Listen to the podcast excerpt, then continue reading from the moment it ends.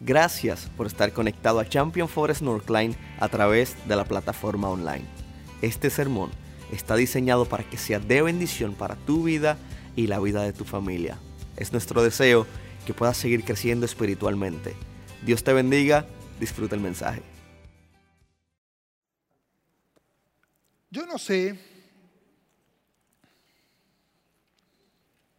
no, sé cómo lo has pasado.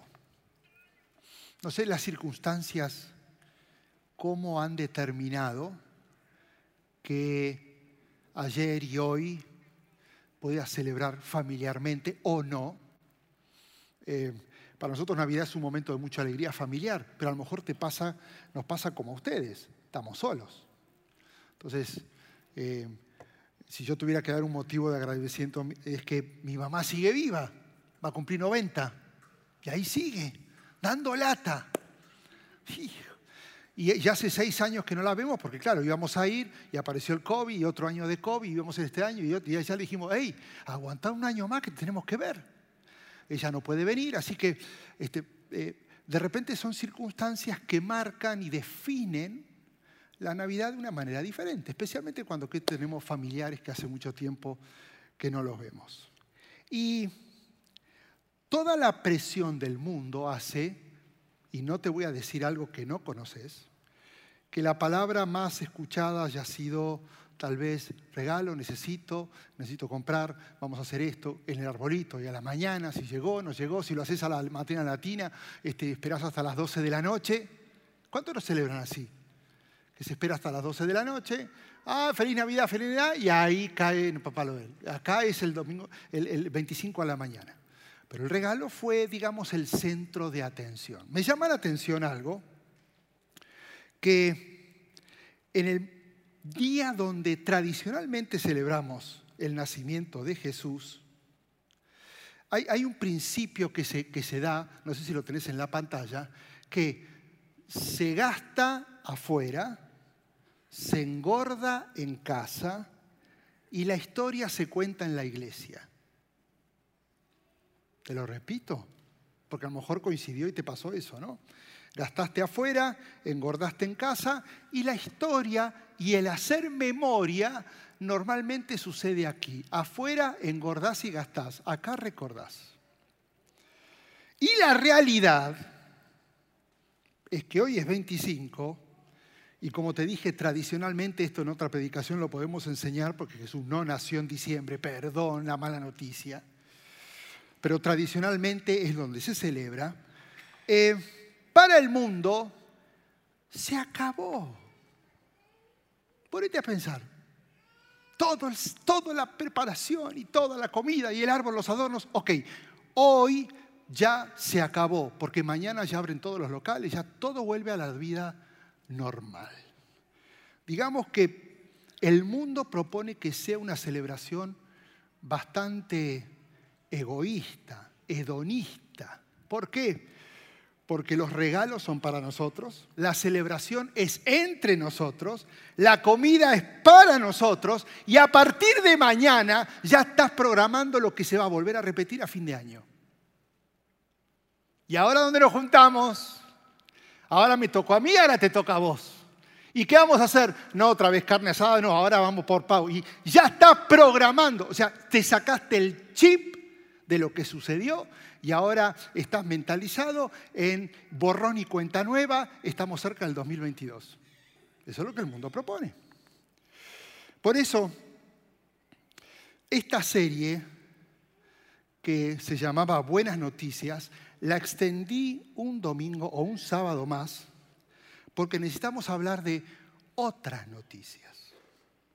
Y hoy vengo con otras noticias. Eh, porque necesitamos volver a recordar cuál es nuestro enfoque después de Navidad. Y tal vez alguno debe estar pensando, uy, al pastor se le pasó levantar la ofrenda. No, no, no. Es que en realidad hoy vamos a estudiar de una manera la palabra y entender el por qué cantamos unas canciones y después viene un momento de ofrenda donde vos tenés que materializar cuánto lo amás al Señor y que ya has escuchado tanta enseñanza que no importa lo que das o cuánto das, sino tu actitud, tu corazón. Bueno, hoy todo el sermón va a ser la explicación y al final, en un acto de adoración, vas a ser generoso no con la iglesia, con el Señor, con el que permitió que su Hijo naciera para traernos salvación. ¿Está conmigo? Sí, ¿no? Entonces ahí Eliam ya se está preparando para el final. Eh, y hoy voy a hablar de los sabios, tradicionalmente llamados reyes magos, que eso es un invento popular, pero bíblicamente son los sabios.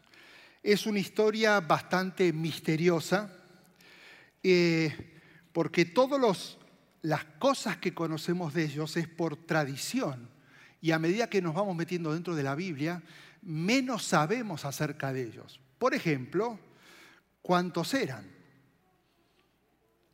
Tradicionalmente sabemos que son tres, hasta le pusieron nombre. Y, y además, hasta a uno le pusieron color de piel diferente. Pero en realidad no se sabe cuántos fueron.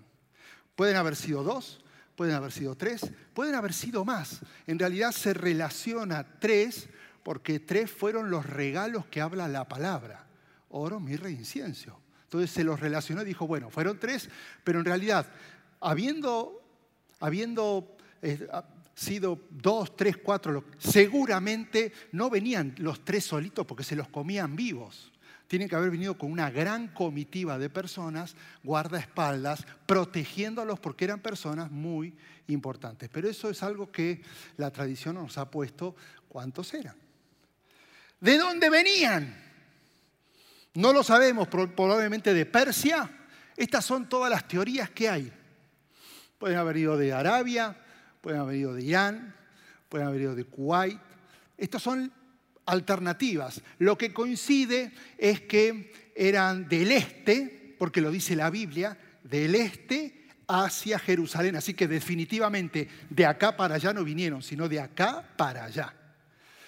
Eh, Hicieron un viaje largo entre todas las alternativas por, por, la forma que lo describe algunos libros de historia. Eh, pueden haber sido aproximadamente mil millas, eh, que pueden haber sido entre seis, nueve, eh, diez meses aproximadamente de viaje. Así que el viaje, interesantemente, no fue hasta Belén, fue hasta Jerusalén porque ellos entendían que ahí iba a seguir abriéndose la información hacia dónde debían ir. Estos personajes son extraños porque aparecen misteriosamente, de repente viene todo el relato del nacimiento de Jesús, y unos sabios, ahora te lo voy a leer, y aparecen de la nada. y no solamente aparecen misteriosamente, desaparecen misteriosamente y nunca más se sabe más de ellos. Lo que sí sabemos, que son ejemplos, escucha esto, de sabiduría, que no es otra cosa que dar mejor uso al conocimiento. Cuando yo soy sabio y hago un buen uso del conocimiento, tomo buenas decisiones. Y la decisión de ellos fue seguir el camino para adorar a Jesús.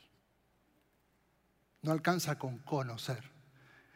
ellos eran sabios y ahora te voy a explicar la diferencia entre saber y ser sabio. No hay que confundir nunca el conocimiento con la sabiduría. El primero, el conocer, te sirve para ganarte la vida, por eso haces cursos. La sabiduría te ayuda para vivir y para elegir con sabiduría. Por eso una vez que todo pasó, ahora toca decidir hoy, esta noche, porque ya pasó, la Navidad del 2021 ya fue, pero ahora nos toca decidir si nos quedamos simplemente en el conocimiento de los hechos o si tomamos decisiones sabias a partir de hoy, a partir de los hechos. La historia de estos hombres de los cuales hoy podamos llevarnos varios principios, comienza de la siguiente manera. Después de que Jesús nació, ya Jesús nació, eh, por eso me pareció muy acertado hablar, porque ya Jesús nació, estamos en 25, ya, ya fue. Ya, ya, fue todo, pesebre, animales, pastores, vienen, ángeles, pum, se volaron, ya está, quedaron José y María en el establo, ya pasó. Y pasó tiempo, y ahora te lo voy a explicar.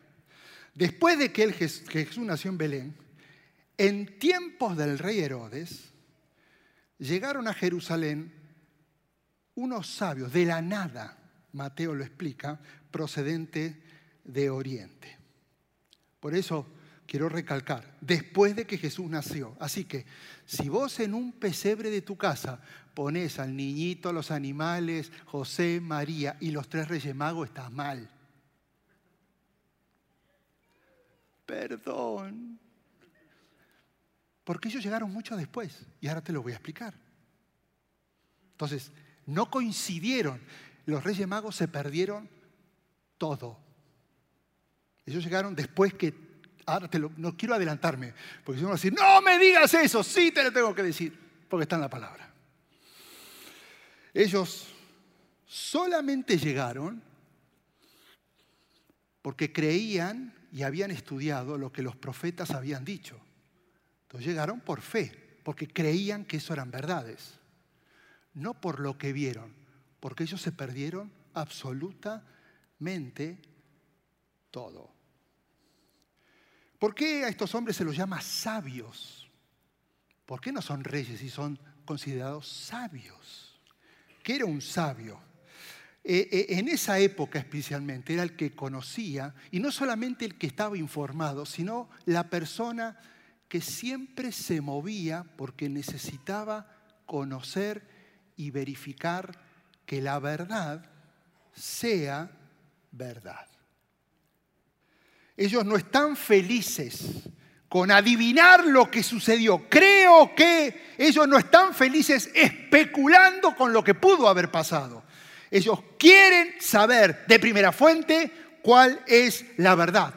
El sabio es inquieto, quiere saber de qué se trata todo esto.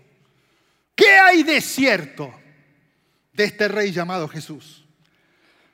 El hombre sabio no especula, sino que quiere saber más. Por eso llegan a Jerusalén, no llegan a Belén, porque ellos no sabían después de Jerusalén qué es lo que seguiría, ellos sabían que era en Jerusalén. Y cuando llegan a Jerusalén, lo primero que hacen es preguntar, versículo 2, ¿dónde está el que ha nacido rey de los judíos? Vimos levantarse su estrella y hemos venido a adorarlo. Y quiero si tenés tu Biblia, si lo estás anotando, necesitas resaltar estos, estos detalles que a veces los pasamos de largo. Ellos no vinieron a decir, hemos venido a conocerlo. Hemos, venido a mirarlo. Hemos venido a disfrutarlo. Hemos venido a celebrarlo y a ver qué bello es. Ellos hicieron todo lo que hicieron en fe con un solo propósito, adorarlo. Es que conocer es algo que tiene un principio y un final. Yo conozco a Margarito, pero mi relación con él va a terminar y tiene un límite. Simplemente lo conozco. Ahora, yo conocí a Jesús un 25 de diciembre de 1977, justamente hoy, hace ya, saquen cuenta porque ni me sale la matemática, y le entregué mi vida a Él, pero que lo conozca, jamás me va a garantizar que lo adore. Quiero conocer a Jesús. Ok, qué hermoso, te celebramos, estamos felices, pero eso no fuiste llamado a conocerlo, sino a adorarle. Por eso los Reyes Magos, después de que pasó todo, no vinieron a ver, quiero ver, ¿dónde fue? foto. Nosotros hubiéramos sacado selfies. Acá nació. Mira, este es el cajoncito. Acá con María. Gracias por estar. Porque nosotros quisiéramos mostrar lo que conocimos. Ellos no vinieron a, mostrar nada, ellos vinieron a adorar por lo que habían escuchado y por lo que habían creído. Hmm. Yo, escucha esto, reconozco la historia del nacimiento de Jesús a través de mi conocimiento. Si yo le digo, contame la historia de Jesús, ya la conoces. Como la conoces, me la podés contar, y más no a mí, por eso se la contás a tus hijos. Pero yo reconozco el propósito de Jesús no a través de conocerlo, sino de a través de mi adoración a Él. El conocimiento es para conocerlo. Mi adoración es para entender su propósito en mi vida. En una congregación están los que conocen que Jesús debe ser adorado y además están los que adoran. Hmm. Ahora, volviendo a los sabios, ¿cómo decidieron qué regalo dar a Jesús. Lo único que sabían era lo de las profecías, que iban a hacer, no tenían ni idea cómo, cómo se vería, si los padres, si sería pobre, si sería rico, no tenían ni idea y escogieron regalos. ¿Cómo, cómo pudieron escoger el regalo correcto para entregar a Jesús? Eh, ellos le buscaron desde lejos, corrieron riesgos, Viajaron de día, de noche. Ellos creían en una señal del cielo y lo único que querían era acercarse para darle gratitud, honor, adoración y alabanza. Y te aclaro que esos sabios eran personas tan comunes como vos y yo. No tenían ningún poder especial, solamente un deseo de pagar el precio para darle gratitud, honor, gloria Estoy seguro que en el medio del viaje pudieron haberse preguntado, no estaremos haciendo una locura, ¿no? Estamos hablando de meses en camellos o no, eh, tres o más, diciendo, ¿y, si, nos equivocamos? Em, ¿Y si nos volvemos? ¿Y si no lo encontramos? Imagínense esta pregunta. ¿Y si esa estrella se apaga? ¿Para dónde vamos? porque eran nueve meses de decir, esa es la estrella.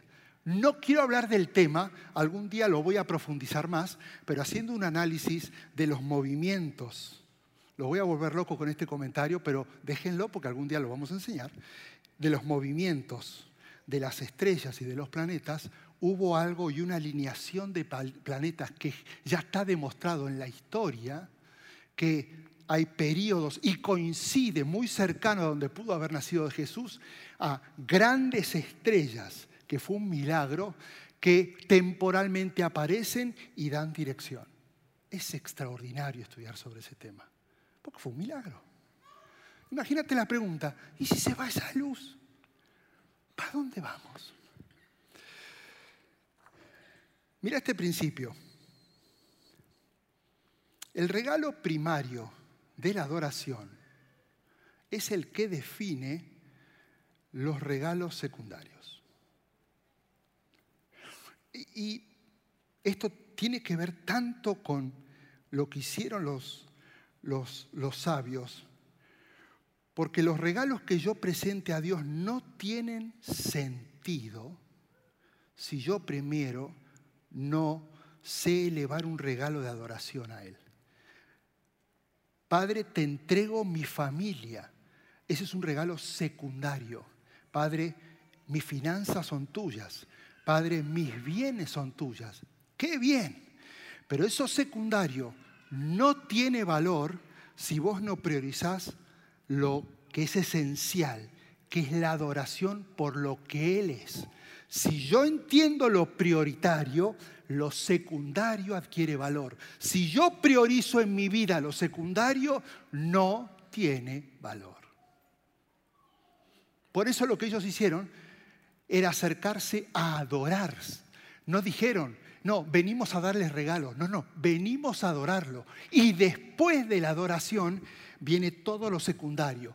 Como priorizaron la adoración, lo secundario obtuvo mucha importancia, porque entendían que lo más importante era reconocer quién era Él. ¿Estás, entendiendo, no? Yo cuando empecé a estudiar esto me voló la cabeza. La pregunta que hoy quiero plantearte en estos minutos que me quedan. Entonces, ¿cómo debo entregar este regalo? Que en realidad es el regalo de mi adoración. Es reconocer quién es Él. Por eso hoy, hoy reconocíamos sus promesas. Y, y quiero hablar de mí, no voy a hablar de vos. He sido muy liviano. He sido muy poco afectuoso. He sido muy poco elocuente al decirle gracias, Padre, porque tu palabra se cumple y tus promesas son fieles. Lo he tenido tan metido adentro y lo doy tan por hecho en mi vida que he sido un egoísta. Más, me pongo a exigir, Dios va a proveer, pero no agradezco en adoración que Él es un proveedor. Entonces, yo vengo con mi ofrenda, yo vengo con mi familia, yo vengo con mis bienes. Padre, es todo tuyo. Y él dice, ok, pero eso es secundario. Yo lo que quiero es tu adoración, que reconozcas quién soy yo. Y cuando esto lo tengas claro, todo lo demás tiene importancia. Antes no. Hijo, demasiado lo que hay que aprender de estos famosos sabios. Entonces, quiero responder estos tres puntos y después vamos a levantar la ofrenda. Porque en realidad tiene que ser un reflejo y una consecuencia después de lo más importante, que es adorarle y reconocer quién es Él. ¿Cómo debo entregar el regalo de mi adoración? Mirá, tres puntos que pude aprender de estos sabios. Mi adoración debe ser personal. Dice Mateo 2 que después de que Jesús nació en Belén de Judea, en tiempos de rey de Herodes, llegaron a Jerusalén estos sabios. Ya dedujimos que ellos eran adinerados, porque alguien que tiene mucho dinero puede tomar el atrevimiento de hacer un viaje de más de seis, nueve meses para sostenerse, vivir, dormir en lugares. Tener, estos, estos estaban con buena posición económica para hacer semejante viaje. Y ellos pudieron haber enviado mensajeros con sus regalos y ellos no corren riesgo. Ok, eh, mi esclavo querido, eh, te voy a poner todo este ejército, quiero que vayas, ha nacido un rey, creemos que ha, ha nacido, creemos que es hijo del Señor, creemos en la... Quiero que vayas, le entregues estos regalos y diga que lo amamos y hemos decidido seguirle. Lo podrían haber hecho, pero hay un problema. La adoración es mía. No puedo mandar a nadie que ocupe mi lugar. La adoración es personal. Ellos eran buscadores de la verdad. Y un buscador de la verdad hace tres cosas. Y, más, yo empiezo a entender que ahora estoy no frente a conocedores de la palabra, sino a sabios por la transformación de la palabra. ¿Están conmigo? ¿Son sabios ustedes? Ay, Dios mío. ¿Puedo hablar por autoestima o algo? ¿Estoy frente a sabios? Ojo, no, a mí no me digas, a mí no me tenés que decir nada, es el Dios que te está escuchando, ¿no? Porque quiero hablarte de que el sabio, como en aquella época, hoy en el 2021, debe seguir adorando.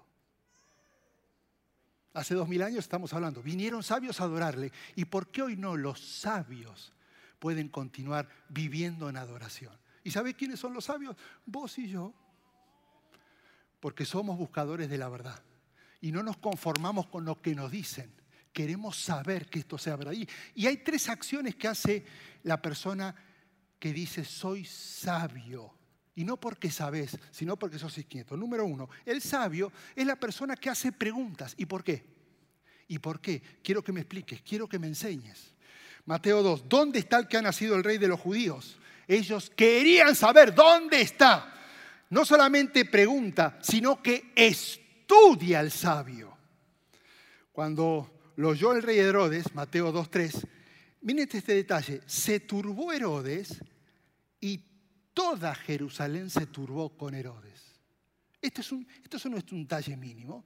Que, Herodes se puso nervioso porque él creía que era el rey. Y viene alguien y dice, ¿dónde ha nacido el rey? Y él dice, pero si yo soy el rey. No, no, el rey, el rey. Y él dice, ¿qué es lo que está pasando? No solamente él se puso estresado, sino que todo Jerusalén se estresó. Y la pregunta, pero ¿por qué? Los teólogos sostienen de que seguramente ellos se quedaron entre dos a tres semanas en Jerusalén descansando, preguntando, indagando, de tal manera que todo el mundo empezó a decir, llegaron tres personas, se visten extraño, vienen desde el este, vienen desde, evidentemente tienen un buen pasar y están preguntando por el rey que ha nacido. ¿Qué es esto? Todo Jerusalén empezó a convulsionarse por la visita de ellos porque era alguien que preguntaba y alguien que era estudioso, y ellos sabían perfectamente lo que iba a pasar, porque habían estudiado en el Antiguo Testamento. Versículo 4. Así que Herodes, como vio que todos estaban enturbando y él estaba perturbado, convocó a todo el pueblo, a los jefes, a los sacerdotes, a los maestros de la ley, y les dijo, ¿dónde van a ser? Porque estos dicen que van a ser el rey. ¿Dónde van a ser? Herodes preguntándole a la gente. Y le dicen, en Belén de Judea respondieron porque esto es lo que escribió el profeta. Mateo 2.6. Pero tú, Belén, en la tierra de Judá, de ninguna manera eres la menor entre los principales de Judá, porque de ti saldrá un príncipe, si quieres será el pastor de mi pueblo Israel. Herodes tuvo que recorrer a los que sabían. ¿Y por qué sabían? Porque habían estudiado. Y se dieron cuenta que estos sabios sabían tanto como los estudiosos de la ley. Porque alguien que es sabio no se queda con lo que escuchó, indaga y quiere saber por qué. Al igual que los maestros, ellos habían estudiado mucho el Antiguo Testamento y sabían que iban a ser un Salvador, que iban a ser. Ellos no dudaron que iban a encontrar lo que buscaron, pero tuvieron que estudiar. Entonces el sabio hace preguntas, estudia y por y en tercera característica del sabio es que se enfoca en las señales. No hay distracción. Mira lo que, cómo sigue la palabra. Verso 7. Herodes llamó en secreto a los sabios, porque acuérdate que los sabios le habían preguntado a ellos, ¿dónde van a ser? Y lo desencajó a Herodes, porque no sabía la respuesta. Entonces Herodes tuvo que ir a los maestros de la ley. Entonces los llama en secreto y les dice, este, eh, y se enteró que eh, ellos del tiempo exacto en que habían aparecido la estrella. Y los envió a Belén. Herodes les dice, me acaban de decir que va a Belén. Vayan, y le dice Herodes, infórmense bien de este niño y tan pronto como lo encuentre avísenme para que yo también vaya y lo adore. Y después de oír al rey, siguieron su camino y sucedió que la estrella que habían visto levantarse, ahora, ahora, que estaba quieta, ahora iba moviéndose delante de ellos hasta que se detuvo sobre el lugar donde estaba el niño. Ellos estaban siguiendo una estrella. Ellos tenían claro en dónde ir. Ellos no estaban intentando dar con Jesús. Ellos tenían la seguridad que iban a encontrarse con Jesús. Hago un stop acá. Y te hago tres preguntas de aplicación antes de terminar. Vos crees lo que crees. Y creo que se las has explicado a tus hijos. ¿Te preguntaste por qué se trata de todo esto y de qué se trata todo lo que estamos viviendo, todo lo que pasa ahora, el por qué? ¿O simplemente lo has aprendido porque te lo, lo has escuchado, porque lo han predicado, pero esto no te movilizó a estudiar más, a indagar más? ¿Estás estudiando para conocer la verdad? ¿Qué le estás diciendo a tus hijos? Hoy a la mañana, lo primero fueron los regalos o fue como alguien sabio crear en ellos este deseo de indagar, preguntar y estudiar para que más allá del regalo ellos estén firmes en la verdad. ¿O fueron los regalos? ¿Cuál va a ser tu enfoque en la vida? De ahora en más, conocer a Jesús o adorar a Jesús. Estoy frente a sabio, ¿no? Ah, ahora son menos los que dicen, bueno, no se me vayan, no se me vayan, porque yo estoy frente a sabios. Los sabios vinieron desde lejos para tener un encuentro cara a cara con Jesús. No se conformaron con lo que otros dijeron, querían una cita íntima, algo personal con el Salvador, porque ellos tenían algo que darle. Y qué interesante este detalle, que cuando llegaron, No le dieron regalos a José y María. Yo le hubiera dado, bueno, esto es para él, esto es un recuerdo de Irak para José, esto es un buen manto para María. Eh, eh, los demás no existían porque el enfoque de ellos era Jesús. Ellos solo trajeron regalos para el rey que traía esperanza, Jesús. ¿Siguen los sabios acá, no? Hijo, yo, yo después de que hice todo esto dije, ¿soy sabio?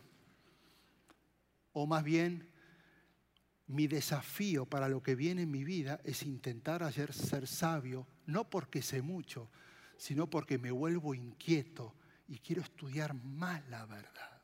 No quiero que me lo cuenten, yo quiero encontrarme cara a cara con el que escribió de su puño y letra la verdad y adorarle. El desafío es imitar a los sabios, enfocarme en Jesús cada día y modelar a mi familia el valor de la adoración, entendiendo qué es lo que Jesús espera de mí de vos. Nada más. Acordate, la prioridad, mi adoración. Todo lo demás es secundario. Y lo secundario toma importancia cuando yo ejecuto correctamente mi prioridad, adorarle. Número dos, la otra forma de adorarle es hacerlo con alegría. Dice que al ver la estrella se llenaron de alegría. Estaban contentos porque habían llegado donde estaba el Salvador. Pero hay algo más. No solamente estaban contentos porque lo vieron, sino que estaban contentos porque al fin le podían llegar a dar lo que habían preparado para darle. No era el encuentro con Él, sino el darle lo que habían pensado y soñado durante años. Vamos a ir a entregarle esto, vamos a honrarlo. Y ahora el momento soñado había llegado. No era solo verlo. Adoración de lo más profundo de sus corazones. Ellos querían darle honra, reconocimiento como rey, gratitud al Salvador. Y finalmente, después de reconocer quién era Él, materializar de una manera simbólica esa adoración con regalos físicos. Cuando damos, hay un tesoro que se forma en nuestro corazón. Cuando damos, atacamos una de las armas letales del enemigo, que es la codicia. Porque el enemigo siempre te va a decir, ok, vos das, pero ¿qué hay para vos? ¿Y sabes por qué nos damos más? Porque siempre viene esa pregunta, ¿y qué queda para mí? El secreto de dar es la actitud. Para que lo material no te duela, es necesario primero adorarle. Si no lo material, si das sin adorar, siempre te va a doler y lo vas a pensar dos veces. Pero cuando el dar físicamente y materialmente es secundario, porque lo primero fue reconocer quién es Él, va a ser un placer y vas a entender el privilegio de desprenderte de todo para adorarle. El resultado de adorar es alegría al desprenderme de algo valioso. El resultado de dar para compensar mi falta de adoración es dolor y falta de generosidad. Y esto los sabios lo entendían muy bien. Si sigo frente a sabio, ¿no? Bueno, por último, y si quieren, los chicos pueden ir pasando. ¿Cómo debo entregar mi adoración? Ya te dije, con alegría personal y en tercer lugar, siempre. Por eso en realidad, una vez que pasó el nacimiento de Jesús, lo que sucede ahora es todos los días. Lo que hicieron los Reyes Magos es un ejemplo de todos los días lo que hay que hacer. Hemos, hemos los Reyes Magos, los sabios, hemos encajonado a los sabios simplemente a dos días o tres días en, en un evento circunstancial. Pero lo que hicieron ellos es un acto que después de lo que sucedió nos modela a nosotros a lo que deberíamos hacer todo el resto de nuestra vida, que es acercarnos, adorarlo y materializar nuestra adoración con regalos secundarios, mi familia, mis bienes, mi diezmo, lo que sea. Cuando llegaron, versículo 11, a la casa, vieron al niño con María, su madre, y postrándose le adoraron. Fíjate, lo primero que hicieron se postraron y adoraron. Después que le adoraron, abrieron sus cofres y le dieron regalos de oro, incienso y mirra. Ahora, déjame analizar esto y con esto voy a terminar. Primer gran shock de este verso. No dice ni establo, ni cueva, dice cuando llegaron a la casa. O sea que ya había pasado el nacimiento hace mucho tiempo. Y no dice bebé, dice niño.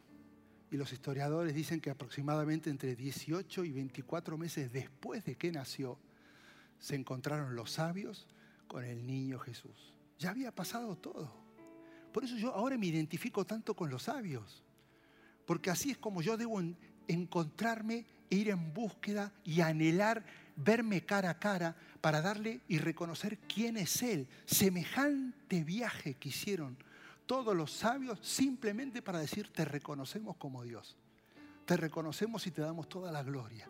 Todo el esfuerzo valió la pena para estar cara a cara contigo y decir que te amamos y te reconocemos con nuestro Salvador. Además, te traemos oro, mirra e incienso.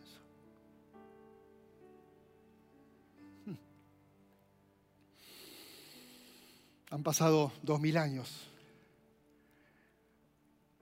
y seguimos sabiendo lo que significa el oro, la mirra y el incienso, ¿no? El oro fue dado porque era el reconocimiento de que Jesús era un rey.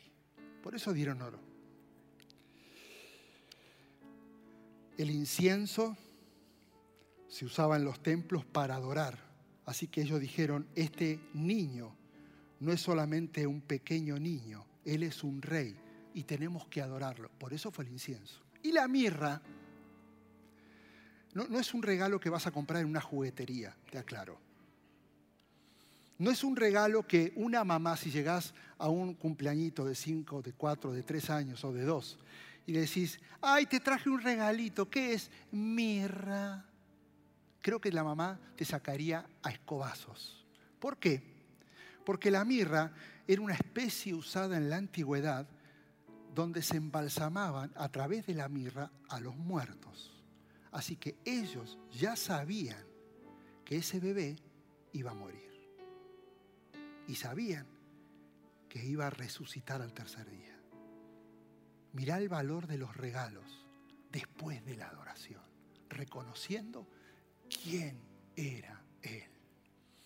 Esos regalos se siguen recordando hoy porque lo primero que ellos entregaron fue el regalo de la honra al Señor con todo su corazón. Por eso se arrodillaron. Y si esto no hubiera sido así, si la palabra no dijera, no se postraron, sino que dijeran, llegaron y le dieron el oro, la mirra y el incienso, estos, estos regalos no hubieran tenido valor, pero tuvieron valor porque primero se postraron y al postrarse reconocieron quién era Dios. Cuando evaluamos los regalos de estos hombres sabios, ellos dieron todo lo que tenían, no, no dieron de lo que les quedó del viaje. Ellos no dieron un regalo de último minuto, un gift card para quedar bien. Ellos pensaron en el regalo para el rey. Ellos vinieron por la razón correcta y ellos trajeron a Jesús lo mejor que tenían. Primero, su reconocimiento de quién era Él además el oro, la mirra y el incienso. Cuando damos con una vida de adoración, por eso mi generosidad no la define cuánto tengo, sino cuánto adoro.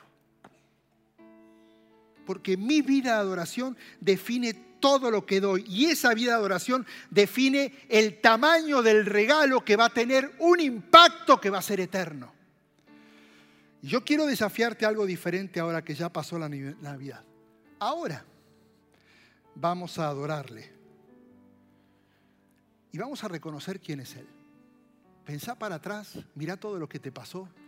Y yo creo que en este lugar diríamos, algunos danzarían de alegría, otros se quebrantarían en llanto, otros se postrarían y dijeran, ¿cómo, ¿cómo no voy a reconocer quién es Él? No puedo dar por sentado que era obvio que el 2021 yo iba a llegar con bien. Es un milagro. Porque Dios cumple su palabra. Y eso debe ser tu mayor motivo para adorarle. Tal vez implique sacrificio, porque en vez de pensar en nosotros vas a pensar en Él. Y, déjame decirte qué es lo que sucede cuando llegas con una adoración correcta ante su presencia. Tu regreso nunca va a ser igual. Vos venís, le adorás, y cuando termina tu tiempo de adoración y regresás, el regreso nunca es como viniste. Déjame terminar de leerte el último versículo, cómo terminó esta historia donde ya nunca más se hablan de los sabios dice que Dios, después de que le adoraron, les avisó a los sabios en un sueño, no vuelvan por el palacio de Dores. Ya sabía, ya Dios le está diciendo lo que les espera, los está cuidando, los está protegiendo, le está dando dirección, los está iluminando. Entonces ellos regresaron bien por otro camino. Es que cuando vos llegás y adorás. Y lo primero no es darte, sino reconocer quién sos. Nunca más vas a volver igual a tu casa o como viniste. Habrá que esperar el cambio de año o ya será que a partir de mañana podemos empezar a imitar un poco más a estos sabios. El inteligente siempre va a salir adelante en su vida, porque es inteligente. Pero el sabio va a vivir inquieto buscando la verdad. Yo quiero saber la verdad y va a recibir la bendición de Dios. El inteligente entiende, conoce e informa. El sabio escucha y lo aplica a su vida.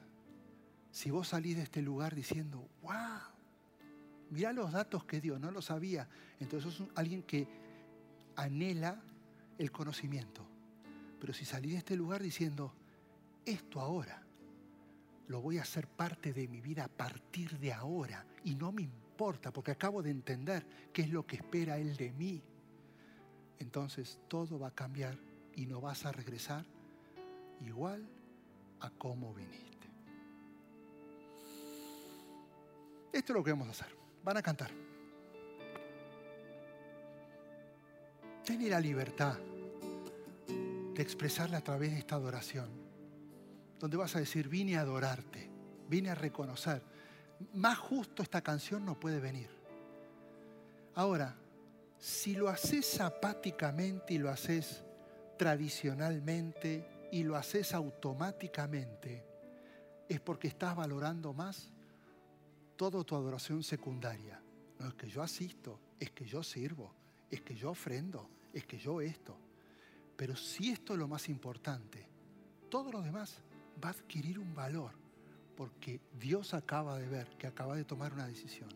Lo más importante, lo que Él está esperando, no es tu dinero, no es tu familia, no son tus bienes, no es tu vida, no lo espera. Él lo que espera es tu adoración pura, genuina, que reconozcas tu dependencia, la necesidad de estar cerca de Él y darle toda la gloria y toda la honra. Si sos inteligente, vas a hacer alarde de tus éxitos laborales. Si sos sabio, vas a decir, Señor, esto es tuyo. Porque no quiero ser exitoso solamente en el mundo. Yo quiero tener encuentros cara a cara con ¿Lo ves? Si querés ser un sabio, te voy a pedir que te pongas de pie. Y ahora cierres tus ojos. Ya no pienses si te ven, si no te ven, si te escuchan. Adora. Tal vez no vas a cantar, pero le vas a decir con el Señor con tus propias palabras. Padre, yo lo hice mal. Yo pensé que cumplir religiosamente con mi diezmo era ok. pero eso no lo está buscando Él. A, ver esto. Me imagino, siempre me hice la pregunta, y cuando le dieron el oro a José y María, ¿qué hicieron con el oro? Y seguramente lo fueron vendiendo y fueron bendecidos y pudieron trabajar y estar como familia. Así que vos no venís a entregar lo mejor para que esto funcione. Eso va a ser la consecuencia. Vos venís a entregar lo mejor a Dios por lo que Él es. ¿Lo ves?